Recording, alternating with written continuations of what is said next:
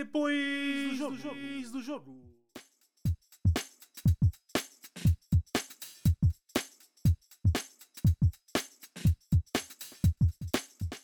Fala galera Depois do Jogo, como estão vocês? Esse é o episódio piloto do podcast que vai falar sobre futebol brasileiro, futebol internacional, campeonatos estaduais, Copa do Nordeste, campeonatos europeus, aonde a bola tá rolando, a gente tá lá. Tudo com muito humor e uma pitada de muito clubismo. Vamos trazer notícias, análises, entrevistas, discussões e tudo que rola no mundo do futebol. Vamos aí.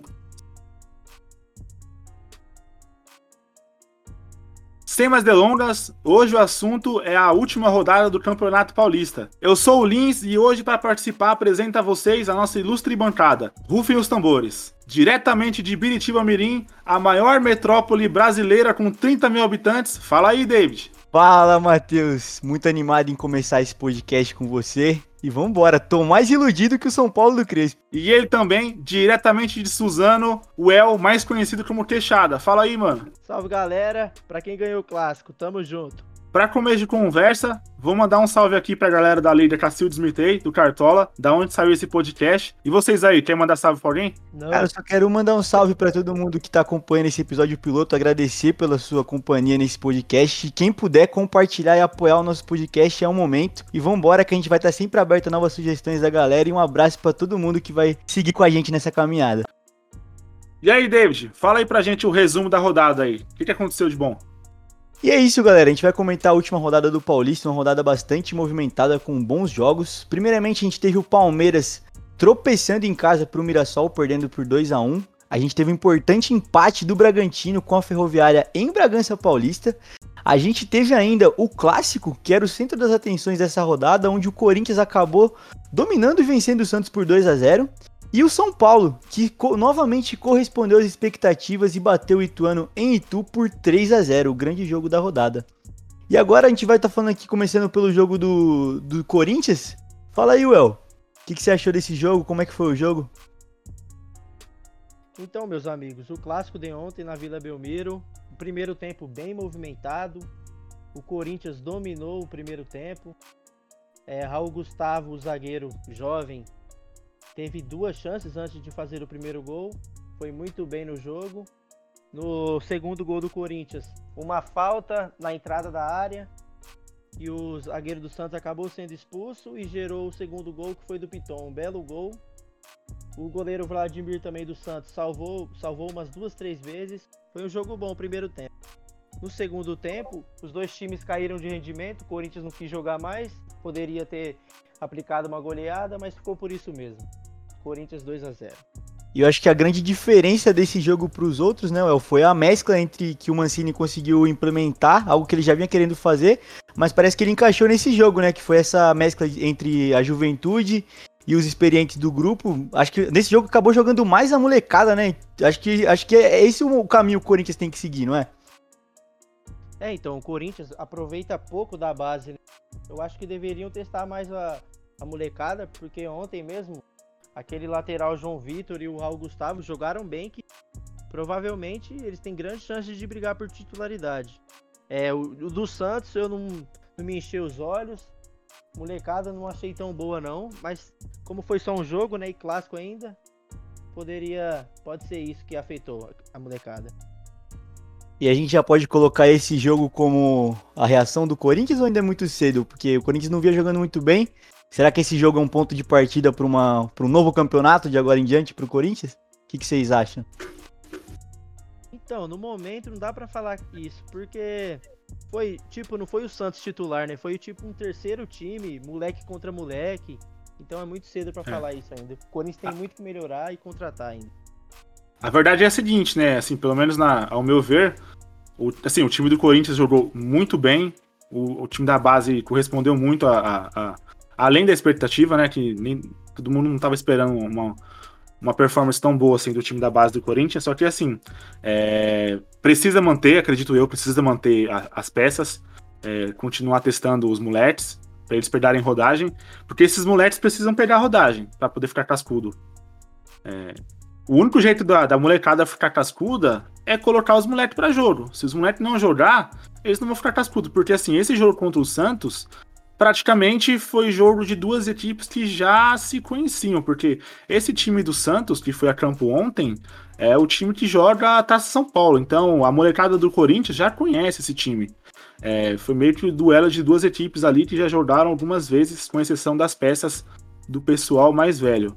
Mas, na minha opinião, o, o Mancini tinha que sim manter as peças, manter a molecada da base, colocar esses moleques para jogar contra o Penharol, porque é, no jogo contra o River Plate, o Corinthians não foi bem, não apresentou um bom futebol. O River Plate é o último colocado do, do campeonato local. Se eu não me engano, tá até com menos 17 de saldo de gols lá. E assim, é, o Corinthians não ganhar, pela história do Corinthians, pela força que o Corinthians sempre teve, o Corinthians não, pelo menos, vencer um, um, um adversário como esse é uma situação preocupante. E assim, o Corinthians tem sim que considerar esse jogo como um ponto de virada, até porque domingo que vem já tem clássico contra o São Paulo. E essa vitória foi importante pro Corinthians pegar moral aí para enfrentar o, o, o, tricolor, que já vem embalado de vários jogos, e tende para cima do Penharol, porque se não vencer o Penharol, o Corinthians praticamente já está eliminado, porque na Sul-Americana é apenas uma vaga, apenas o primeiro colocado classifica. O Penharol já venceu o Juan Caio por 5 a 1 ou seja, já tem quatro gols de saldo aí à frente do Corinthians, então é muito importante pro Corinthians vencer essa partida. E mais falando, até o Aldo pode até falar melhor que eu, acho que o Corinthians não, não tem mais para onde seguir se não for isso, se não for colocar a molecada para jogar. Já, já veio essa temporada toda até agora com os experientes, com pouco, um uso quase nada da base, a base boa, a gente pôde ver que a molecada do Corinthians é boa e o Mancini não colocou eles para jogar e ontem assim, por mais que seja um time alternativo do Santos, mas é, é, um clássico. Um clássico na Vila Belmiro. Então a molecada correspondeu muito bem. Eu acho que é isso. Eu acho que é colocar os moleques pra jogar se, se os experientes não estão dando certo, como a gente viu que não tá dando certo, o, o, caminho é esse, é colocar a base. Eu também acho que deveria. Tem uns jogadores do Corinthians, no elenco principal também, que dá para aproveitar. Eu colocaria metade metade, porque dá para ver que muitos não estão dando certo. É. E aí também o, o saldo pro Santos foi muito mais negativo que a gente teve a queda do Ariel Roland, né? Pediu demissão depois de pouquíssimos jogos, não tivemos tempo para não, não é o tempo específico para a gente avaliar o trabalho dele, mas ele pediu demissão. O Santos agora tá sem técnico e é um pro, baita de um problema pro restante do campeonato pro Santos, que parece já ter abdicado do Campeonato Paulista, né? É, na verdade, prioridade nunca seria o Paulista, né? Ele não tem elenco para jogar os dois campeonatos, Libertadores e Campeonato Paulista, então é, o Campeonato Paulista seria para ele apenas para testar algumas ideias, e é uma coisa completamente aceitável pela situação que o Santos se encontra hoje. A gente sabe que o Santos hoje está numa crise financeira muito grande, não pode fazer contratações de grande porte. É, tente se virar com o que tem hoje e a única maneira de encontrar é, meios para jogar com o time que tem hoje é fazer testes. E isso seria um campeonato paulista. Só que assim, o que a torcida do, Santos fez de ir na casa do cara de madrugada, fazer foguetório na porta do técnico, totalmente inaceitável. Totalmente inaceitável. Porque o Santos tá vindo dessa situação aí de transfer ban, não pode contratar ninguém, perdeu o principal zagueiro, Lucas Veríssimo, perdeu o seu principal meia e agora perdeu a principal arma de contra-ataque do Santos, que era o Soteudo, foi vendido pro Toronto FC do Canadá. Então assim, o técnico que já tem um time não é vasto, está ainda com menos opções, está com opções mais escassas. E assim, um resultado num clássico, o time tá jogando com o sub-20 ali, sub-17, jogadores muito novos, e a torcida e fazer foguetório na porta do técnico por causa de uma derrota como essa, eu até entendo a decisão do Ariel Holland de voltar para casa. Não que ele já não tenha sofrido isso antes, porque, como, como todos sabem, ele foi técnico do, do Independiente da Argentina, sofreu coisa muito pior lá pela torcida dele, né? Mesmo assim, ainda foi campeão com o Independiente, então já é um técnico que não poderia falar que, ah, eu não esperava que acontecesse isso, porque é um técnico que já, já passou por situações semelhantes na carreira dele. Mas acredito que isso não é motivo agora para essa reação da torcida do Santos. Isso é realmente vai ser um grande obstáculo para o Santos aí, porque é um técnico de muita qualidade e que eu acredito que poderia dar uma cara para esse Santos, que agora o Santos vai ter que correr contra o tempo aí para contratar um técnico aí para continuidade da Libertadores e para o Campeonato Brasileiro. E como você disse, pela qualidade do, do Ariel, quem perde é o futebol brasileiro, né? Que a cultura, que essa cultura que a gente tem aqui, como o pessoal fala que é a máquina de moer técnico, é, é difícil a gente você avaliar um trabalho, é difícil é difícil para o técnico implementar um trabalho no ambiente em que o Brasil hoje está inserido, né? Então é complicado. Quem perde é o futebol brasileiro. É, muito complicado mesmo. Acho que foram injustos com ele. E também eu achei que ele fez o certo ontem, colocar a molecada. O Santos não tá contratando, não tem dinheiro. Acabou de perder o Soteudo, então tem que testar a molecada para um campeonato mais importante que é a Libertadores. E é um, um bom lugar para testar é o Campeonato Paulista. Com certeza, o pessoal reclamar que ele não instalou o Marinho no clássico. Meu, já tem jogo semana contra o Boca Juniors. Você não pode ficar arriscando um jogador de um porte desse por um clássico que aí já não valeria muito para o Santos.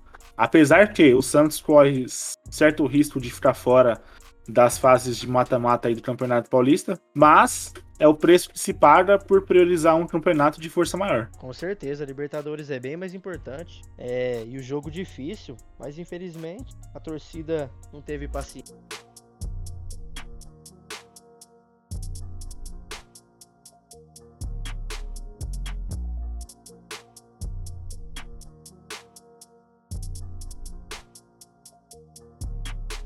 E agora, dando seguimento, a gente vai falar um pouco da, do jogo do Palmeiras, que ontem perdeu em casa, foi surpreendido pela equipe do Mirassol por 2 a 1 E não menosprezando a equipe do Mirassol, que vem fazendo um bom trabalho. É, ano passado eliminou o São Paulo no Morumbi. E ontem surpreendeu o Palmeiras em pleno Allianz Parque, vencendo por 2 a 1 é, matou o jogo ali praticamente no, no, no, começo do segundo tempo. No primeiro tempo já tava, o jogo já estava definido. O Palmeiras não conseguiu jogar achou seu gol no, aos, aos 49 do segundo tempo, quase. E não viu a cor da bola, não conseguiu jogar. A equipe do Mirassol conseguiu conter a equipe do Palmeiras, que contou também um pouco com a sorte. Que sorte não, né? Competência do Muralha que acabou pegando um pênalti.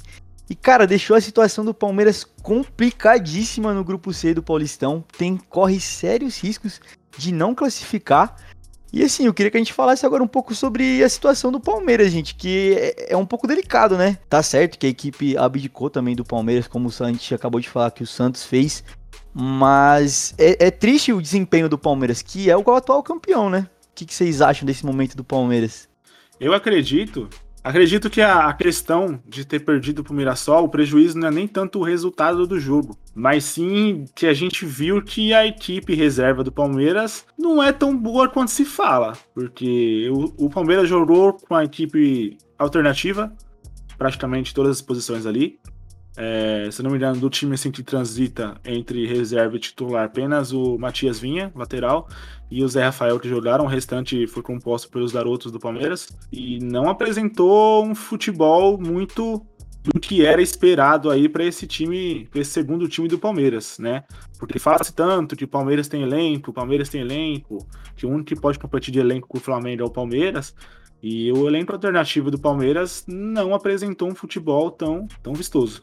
Mas então, aí acho que o, o, preocupante, é, a gente pode até colocar mesmo que o Palmeiras jogou com um time bem alternativo, mas a gente tá uhum. falando do futebol brasileiro que, cara, a gente tem competição a, a rodo.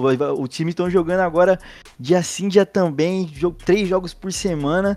E se assim, se a sua equipe alternativa não tá preparada, cara, com todo respeito ao time do Mirassol, mas a equipe alternativa do Palmeiras tinha que ganhar do Mirassol em casa, entendeu? E a gente pega é, os o time do o, o, time alternativo do Palmeiras não tá pronto. E a gente e para um campeonato tão longo, é, para uma temporada tão longa como é a que ocorre aqui no Brasil, com com os times jogando campeonato internacional, ainda mais no Palmeiras que tem uma responsabilidade muito grande por ser o atual campeão da Libertadores, por ter uma cobrança maior no Campeonato Brasileiro, eu acho que é um pouco preocupante o desempenho com os garotos do Palmeiras. Assim, a gente não tá querendo colocar a responsabilidade toda na, nesses moleques, né? Mas eu acho que é um ponto aí, um asterisco que a gente tem que colocar no, no Palmeiras pra temporada, de que talvez o ambiente não será tão agradável assim, porque. E quando os titulares não, não corresponderem, a equipe reserva vai corresponder? O Gabriel Menino, que é o, o titular, é um reserva assim, quase titular, Ontem ele errou um pênalti, ontem ele não jogou bem, entendeu? É, é, esse é o ponto delicado que a gente tem que colocar no Palmeiras. E tanto fala-se do Muralha pular pra direita, que ele pulou pra direita e pegou o pênalti, né? é, então, o Palmeiras ontem vacilou feio. E se for eliminado realmente, vai ser vexatório. Pelo time que tem, pelo investimento que tem, tudo bem que tem vários campeonatos rolando, mas será um vexame. É sim vexatório, porque falam, ah, mas o Palmeiras abdicou, o Palmeiras não quer o Paulista. Mas assim, ano passado aí ganhou no, na final do Corinthians, do jeito que foi. Aquele Corinthians lá que não estava jogando um futebol vistoso também. Era um time que passou na, na força e na raça para a final do Campeonato Paulista. E os caras ganharam no pênalti desse time e comemoraram como se fosse um título mundial. Então, eu acredito. É, quando você ganha, o título vale. E aí, quando você não quer, não vale mais, é Paulistinha, como diz o presidente do Palmeiras. Eu acredito sim que se acontecer realmente do Palmeiras não se classificar, já que tá cinco pontos atrás aí do Novo Horizontino, é, tá numa situação difícil, para mim é vexame. Acredito que o Tabel Ferreira aí vai ficar com uma pulga atrás da orelha pro desenrolar da, do campeonato aí com essa questão de utilização da base e do seu time alternativo. É, então, se o Abel Ferreira não conseguir classificar o Palmeiras, eu acho que ele não se salva não, hein? A torcida já tá pedindo a demissão dele. Acho muito cedo ainda, mas vamos ver os próximos capítulos. Crise no Palmeiras, mano. Derrubem o Allianz. Pô, mas os caras é muito rápido. Mano, você é louco. O cara ganhou tudo, agora os caras já querem mandar o cara embora. Você é louco. É que então, é como o Matheus tinha acabado de dizer, né, cara? Quando ganha o título, beleza. Quando já não ganha. E assim, a gente tem. Quando a gente fala de títulos no Palmeiras, a gente tem que lembrar que eles vêm de duas, dois títulos perdidos, né? Um, perderam a Supercopa pro Flamengo.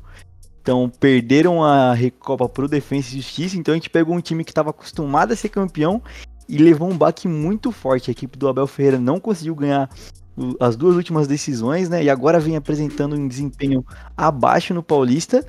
É realmente uma pulga grande atrás da orelha do Abel, hein? Com certeza. Perdeu a Recopa pro Defensa e Justiça do Crespo, que é o nosso próximo assunto.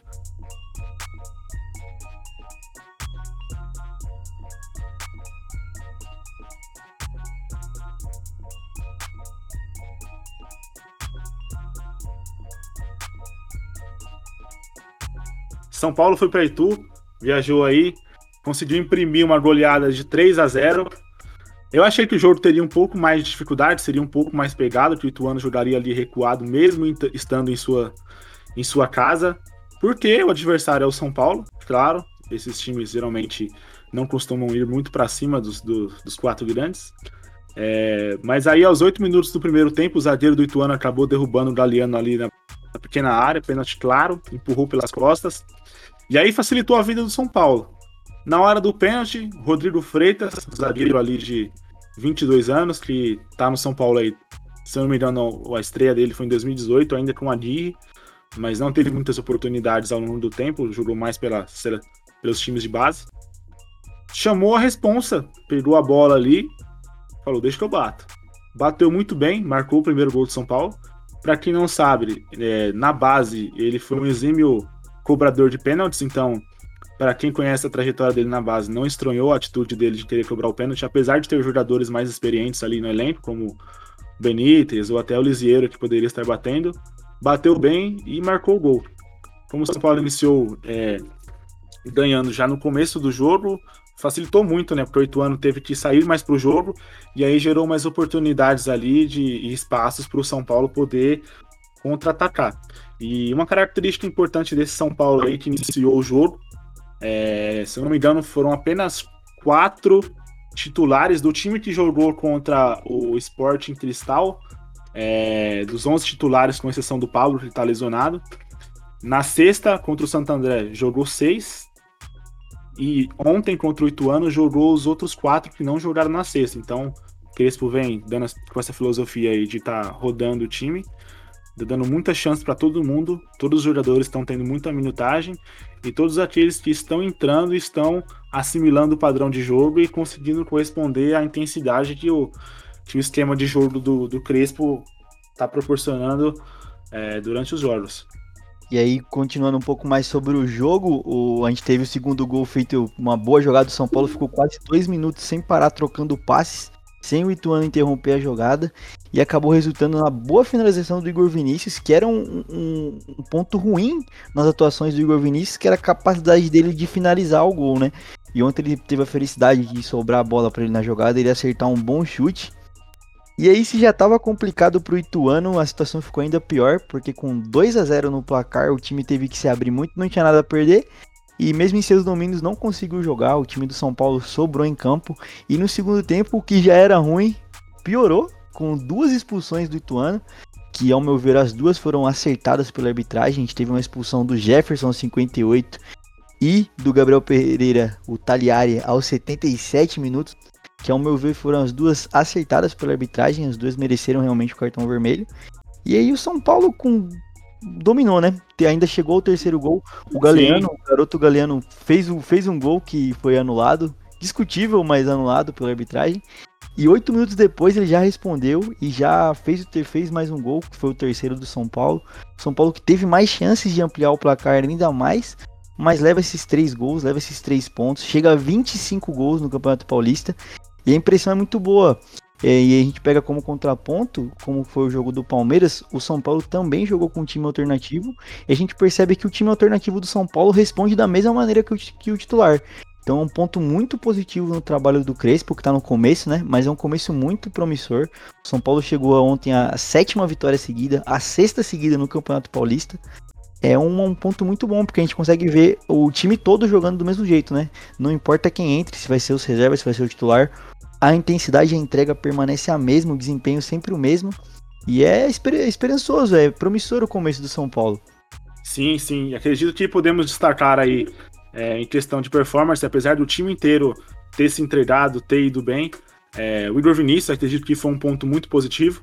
Ele, como você disse, sempre foi criticado aí pela questão de titubear na hora de finalizar gol, de ficar nervoso. Dessa vez não, conseguiu dominar ali até com certo espaço e teve tempo para pensar. Bateu muito bem e marcou o segundo gol do São Paulo. No terceiro gol ali, que foi impedido, deu um ótimo passe Galeano. É, o, o, o, gol ali foi impedido por causa da disputa de bola ali antes do passe para o Igor Vinícius. É, no último lance não estava impedido ali na, na em primeiro em primeira vista gerou uma dúvida ali, mas o gol foi legalmente impedido, apesar de a jogada ter sido boa. Então acredito que o Igor Vinícius teve uma boa performance sim, conseguiu imprimir velocidade ali na ponta direita, fazer alguns, acertou alguns cruzamentos. Outro ponto positivo do, do time, em destaque individual, foi o lateral esquerdo, o Wellington, é, Wellington tem tido boas apresentações no São Paulo. Ele estreou aí na última rodada do Brasileirão, já, já caiu numa fogueira para jogar contra o Flamengo ali, porque o Reinaldo estava indisponível. É, deu conta do recado ali, eu já vi que ele era um jogador diferenciado, um jogador que tem velocidade, é um jogador que tem drible e é um jogador também que tem um ótimo cruzamento, acredito eu, que até melhor que o Reinaldo nesse ponto. E o Galeano, como sempre, um guerreirinho em campo, né? Tá em todo canto. É, apesar de não ter tido posição fixa nesse, nesse, nesse, nesse jogo, o Crespo entrou com uma formação ali é, um pouco modificada. Ele começou jogando ali no 3-4-2-1, né, os três zagueiros ali. O Rodrigo Freitas, que fez o gol de pênalti, é, ontem jogou como zagueiro central. No primeiro jogo ali contra o Guarani, que ele jogou como zagueiro esquerdo. É, estava nervoso, errou muitos passes, acabou entregando ali alguns contra-ataques. Não teve um desempenho bom. Se, se teve. Se ele gerou dúvida ali nesse jogo contra o Guarani, acredito que ontem ali deu para ele tirar um pouco dessa imagem negativa que ele tinha. Teve muita personalidade ao, escolher bater o pênalti e teve um desempenho muito bom no jogo. É, outro ponto positivo também da defesa do São Paulo foi o Diego Costa, jogou ali pela direita, acertou um belo cruzamento ali é, no lance do primeiro gol de São Paulo. É, no final, quando o jogo já estava ganho, 3 a 0 o Ituano com 2 a menos, teve um o Ituano ainda conseguiu achar um contra-ataque ali que era um lance de praticamente gol. Ele conseguiu ali correr com muita rapidez, tirou o, o arremate do atacante do Ituano no último lance ali e ainda salvou um final. Então, ponto positivo para o Diego Costa. É, ontem, São Paulo jogou sem centroavante, apesar que no final o Vitor Bueno entrou fazendo a função, mas na formação original é, de atacante tínhamos apenas o Galeano, que estava jogando flutuando, flutuando, entre as pontas. É, São Paulo jogou no 3-4-2-1, com dois meias ali, o Benítez e o, e o Thales trocando posição ali é, na armação do ataque. O Thales um pouco mais recuado. O Benítez não teve muito espaço para jogar. É, foi muito bem marcado. Acho que também já estava um pouco cansado da sequência dos jogos aí. Não foi um destaque grande, mas fez o seu papel. Teve raça durante o jogo. E o São Paulo tá de parabéns, cara. É, é o que o David estava falando, independente da formação de quem entra, se é o reserva, se é o terceiro reserva, tivemos jogadores ontem que nem reservas eram, por exemplo, O Vitinho que entrou ali no final é, é um, vamos dizer assim, um jogador de terceira linha que acabou tendo minutagem, tendo oportunidade de entrar no jogo ali, né? É, o único que não entrou ali foi o Bruno Rodrigues. Não sei o que esse cara faz no treino. Deve muito mal, porque todo mundo tem oportunidade, menos ele, né? Vamos ver no decorrer do campeonato aí se ele vai conseguir ter oportunidades também. Mas no geral, 95% do elenco tem, tem oportunidade de entrar. E quando entra, assimila. O São Paulo tem a mesma intensidade, impõe o mesmo ritmo e todo o elenco está tendo o mesmo padrão de jogo. Esse é tão importante.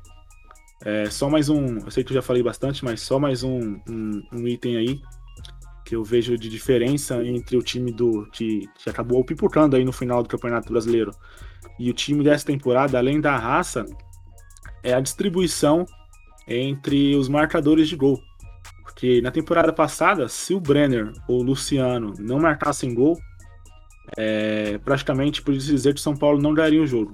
Era muito difícil ter gol de outros jogadores, né? A não ser quando o Reinaldo ali acertava um chute de fora da área ou batia um pênalti. Esse ano, dos 25 gols que o São Paulo marcou no Campeonato Paulista, 16 jogadores diferentes.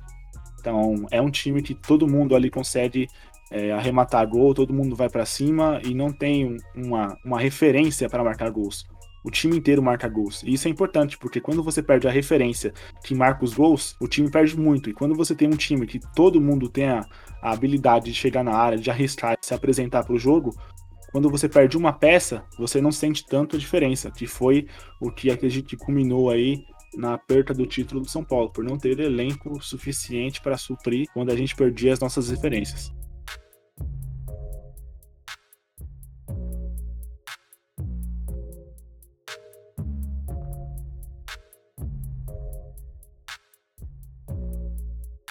E agora um pouquinho que o jogo que acabou acaba importando ao São Paulo também. O Bragantino ontem empatou em casa com a Ferroviária, a Ferroviária que começou muito bem o Campeonato Paulista, mas não estava vindo muito bem nos últimos jogos e ontem surpreendeu, todo mundo esperava uma vitória tranquila do Bragantino em casa e acabou segurando 0 a 0. Foi um jogo movimentado e o grande momento do jogo foi o final, no finalzinho do primeiro tempo, um pênalti para a Ferroviária que o Júlio César pegou. Júlio César, que o, que o Aldes lembra bastante aí a época que ele defendia o Corinthians, ontem ele salvou o Bragantino.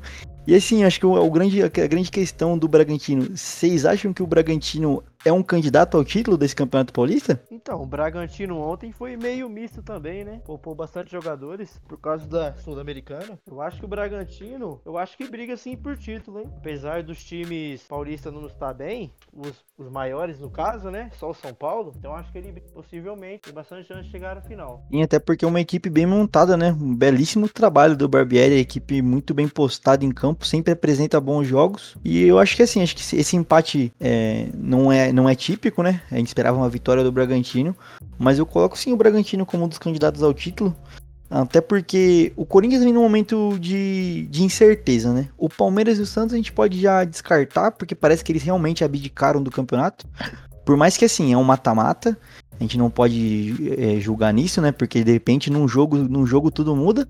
Mas eu acredito que o Palmeiras e o Santos já tenham abdicado do campeonato. O Corinthians a gente é uma incerteza, né? Dos quatro grandes a gente coloca o São Paulo como principal candidato. E aí, assim, acho que eu coloco o Bragantino sim como candidato ao título. É alguém que pode surpreender aí no mata-mata. É, o Bragantino, eu acredito sim que é um forte candidato ao título paulista, é, apesar de não ter, ser um time que não tem tanta mídia como, como os outros. É, se você olhar o retrospecto do Bragantino, era um time que estava 17 partidas invicto é, até enfrentar o São Paulo aí, o único time que conseguiu vencer o Bragantino esse ano foi o São Paulo, e teve ali é, certa dificuldade, porque o, Bragantino impôs um bom ritmo de jogo, acabou vencendo ali com uma, uma infelicidade do Léo Ortiz, que fez um gol contra, méritos do São Paulo, que também pressionou até que isso acontecesse, marcou saída de bola, mas é um time muito forte, que vem tendo padrão ali desde a era, da era Antônio Carlos Zago, né? Um time que hoje tem o Maurício Barbieri como técnico, mas é, mantém a mesma filosofia.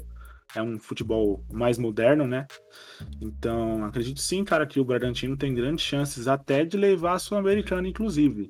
É, olhando no geral a Sul-Americana, os times que estão lá, eu acredito que tem, quem tem mais chance de vencer ali é, é o Bragantino e o Grêmio. O Grêmio foi eliminado da Libertadores e agora tá na Sul-Americana também, né?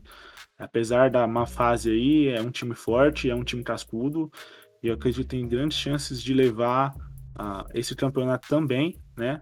Corinthians talvez, se acordar para a vida e conseguir fazer bons resultados aí, ganhar do Penharol que é muito importante para poder se classificar, mas eu acredito que o Bragantino pode sim levar a Sul-Americana aí esse ano também, viu? É, então, ainda mais com o investimento que o Bragantino está fazendo, né? Tem que ir longe nos campeonatos. Senão o patrocinador já era. E ficar entre os 10 brasileiros também. Eu acho que muita chance. Ah, sim, acredito que o Bragantino vai, vai pelo menos pegar um G8 aí no brasileiro, com certeza. Com certeza.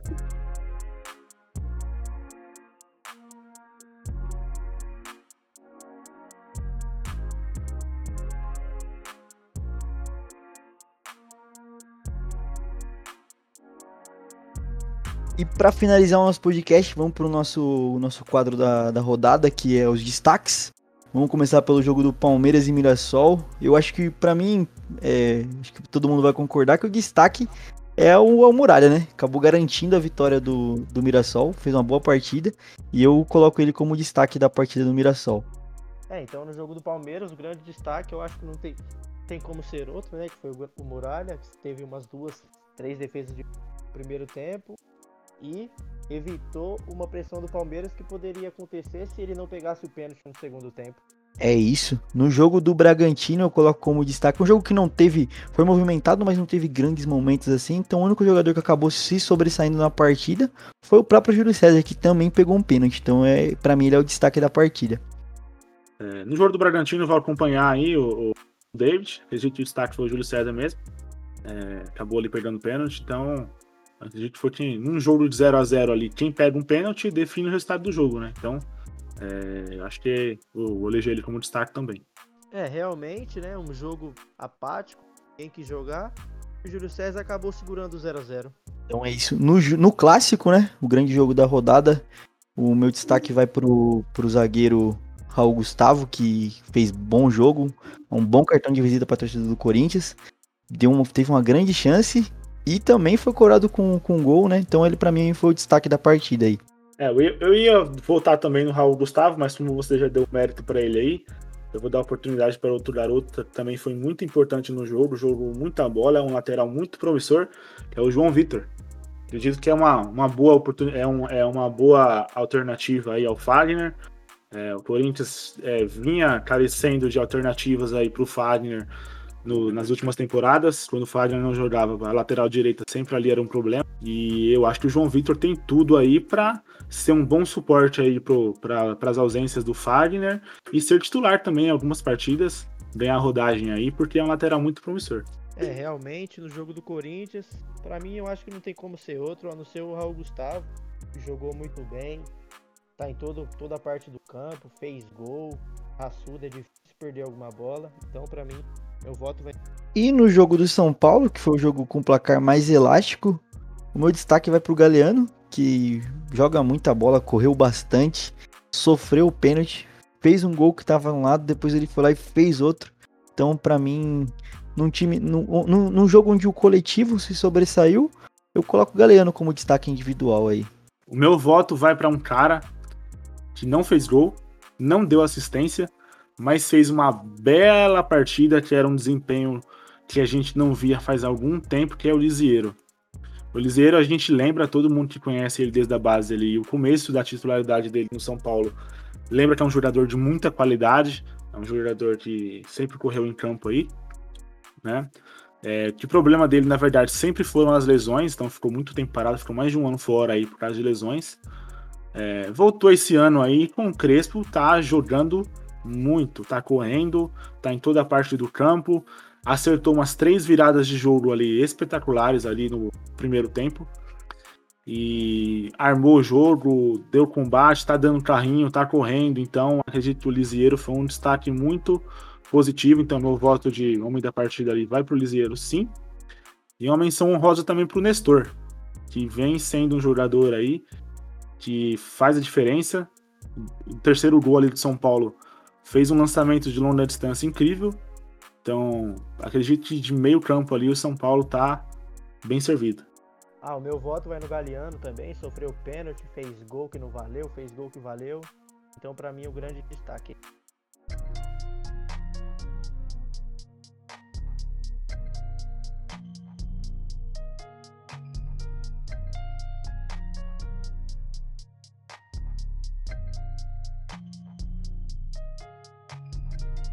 Então é isso aí, galera. Esses foram os destaques da rodada.